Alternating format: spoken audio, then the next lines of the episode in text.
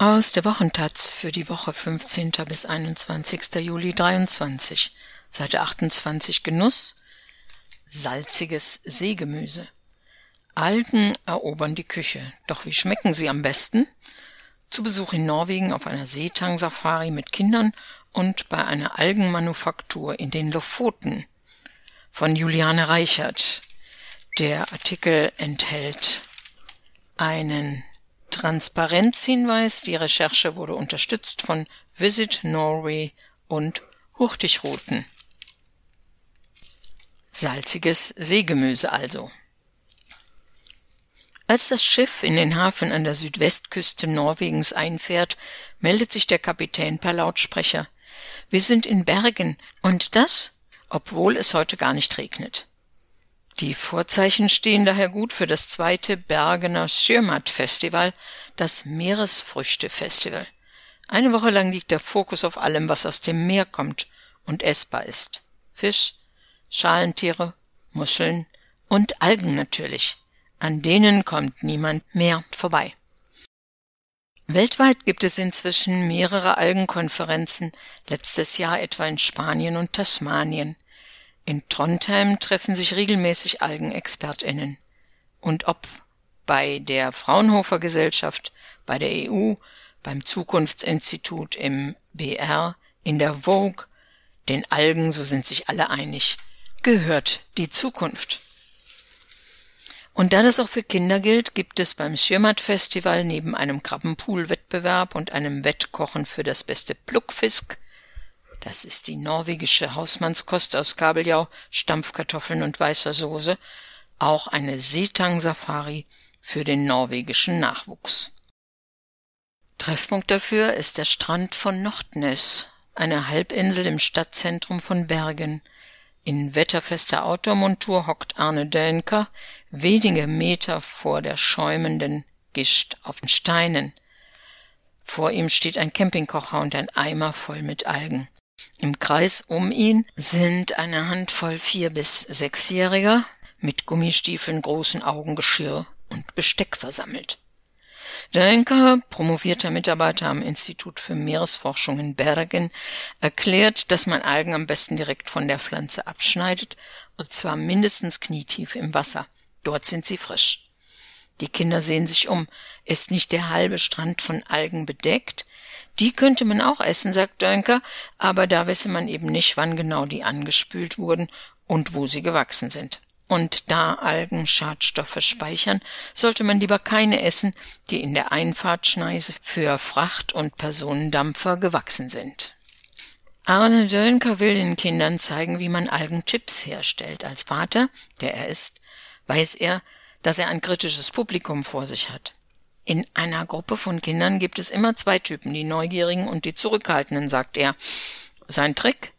Ich gebe den Aufgeschlossenen zuerst zu probieren, so kriegt man meistens auch die anderen.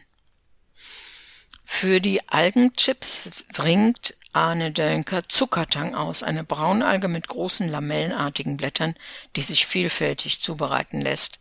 Den Geschmack beschreibt er den Kindern als salzig, würzig und wie Tee.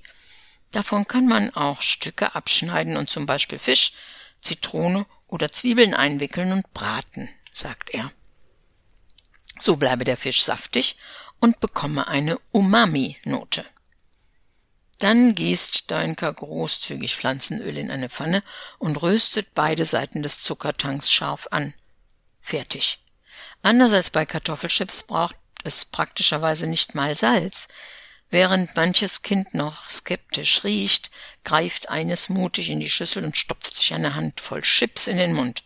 Insgesamt urteilt die junge Jury wohlwollend. Nachschlag ist erwünscht. Auch auf einem provisorischen Stand am Bergener Fischmarkt, nur ein paar Schritte vom Meer entfernt, finden sich verzehrbare Algen, hier in kleinen Schraubgläsern.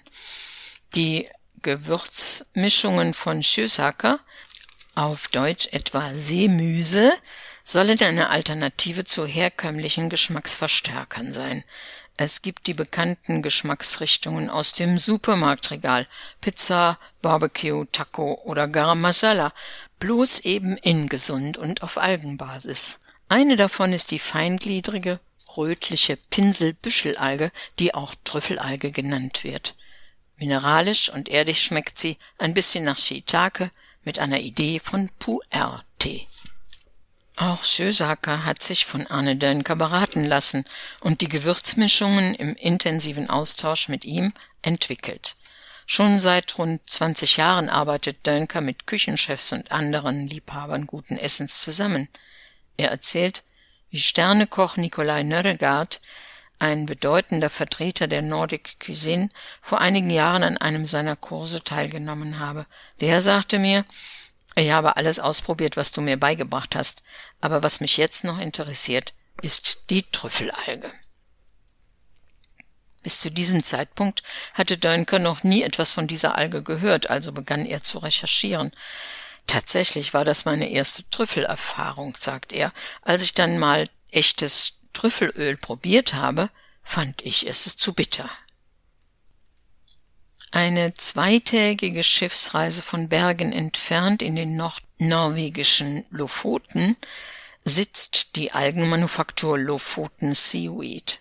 Seit 2016 stellen Angelita Eriksen und Tamara Singer hier Gewürzmischungen, getrocknetes Meergemüse und Algenseife her. Ihre Produkte wurden schon mehrfach mit Preisen ausgezeichnet. Unter den rund 450 Algenarten, die in Norwegen wachsen, werden hier vor allem sechs verarbeitet. Zuckertang, Flügeltang, Lappentang, Fingertang, Trüffeltang und Nabelpurpurtang. Wo Arne Dönker auf kindgerechtes Erklären baut, haben Eriksen und Singer Instagram-gerechtes Storytelling parat. Ihnen würde man in ihrer Wort- und Bildgewalt auch einen tief in der Arktis gelagerten Gin mit fermentierter Alge abkaufen. Während die norwegische Fischertochter Angelita Eriksen mit dem Schneiden von Kabeljauzungen und dem Auslegen von Langleinen aufwuchs, lernte die Neuseeländerin Tamara Singer den kulinarischen Umgang mit Algen früh von ihrer japanischen Mutter. An der zerklüfteten Küste hundert Meilen nördlich des Polarkreises kann man den beiden beim Ernten zusehen. In Neoprenanzügen und Wollmützen mit Messern und einem Plastiksieb in der Hand stehen Eriksen und Singer im Wasser, das ihnen mitunter bis zu den Hüften reicht, und schneiden Algen ab. Immer oberhalb der geschlechtszellbildenden Organe, so dass sie sich schnell wieder reproduzieren können, sagt Eriksen. Danach werden die immer noch über einen Meter langen Algenblätter getrocknet, zerkleinert, zu Gewürzmischungen verarbeitet und an High-End-Küchen, Feinkosthändler oder die Kantinen auf Personenschiffen geliefert. In der Küche ihres Ladens auf den Lofoten können Gäste ihre Kreationen ebenfalls kosten, etwa Kartoffelblini mit Sour Cream und Algenperlen.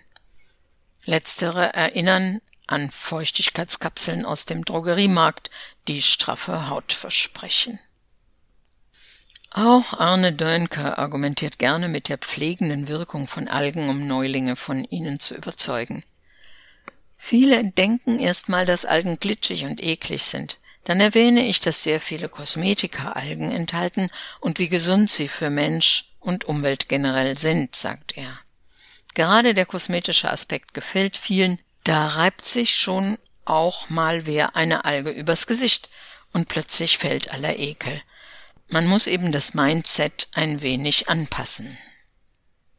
Zu Hause kocht er regelmäßig mit Algen und probiert immer wieder etwas Neues. Letzten Sommer habe ich Karamell mit Zucker und Lappentang gemacht. Das war gut, sagt Deinka. Das schmeckt dann nach Anis und Lakritze und es kitzelt ein bisschen. Und was ist Arne Dörnkers persönliches Algenhighlight in der Küche? Lappentang in Soja-Zitronenzucker, denn so kommt das Umami in voller Weise zum Tragen. Dazu passt Thunfisch, aber auch Fleisch. Jedes Mal, wenn ich Fleisch koche, mariniere ich es in Algen, sagt Deunker.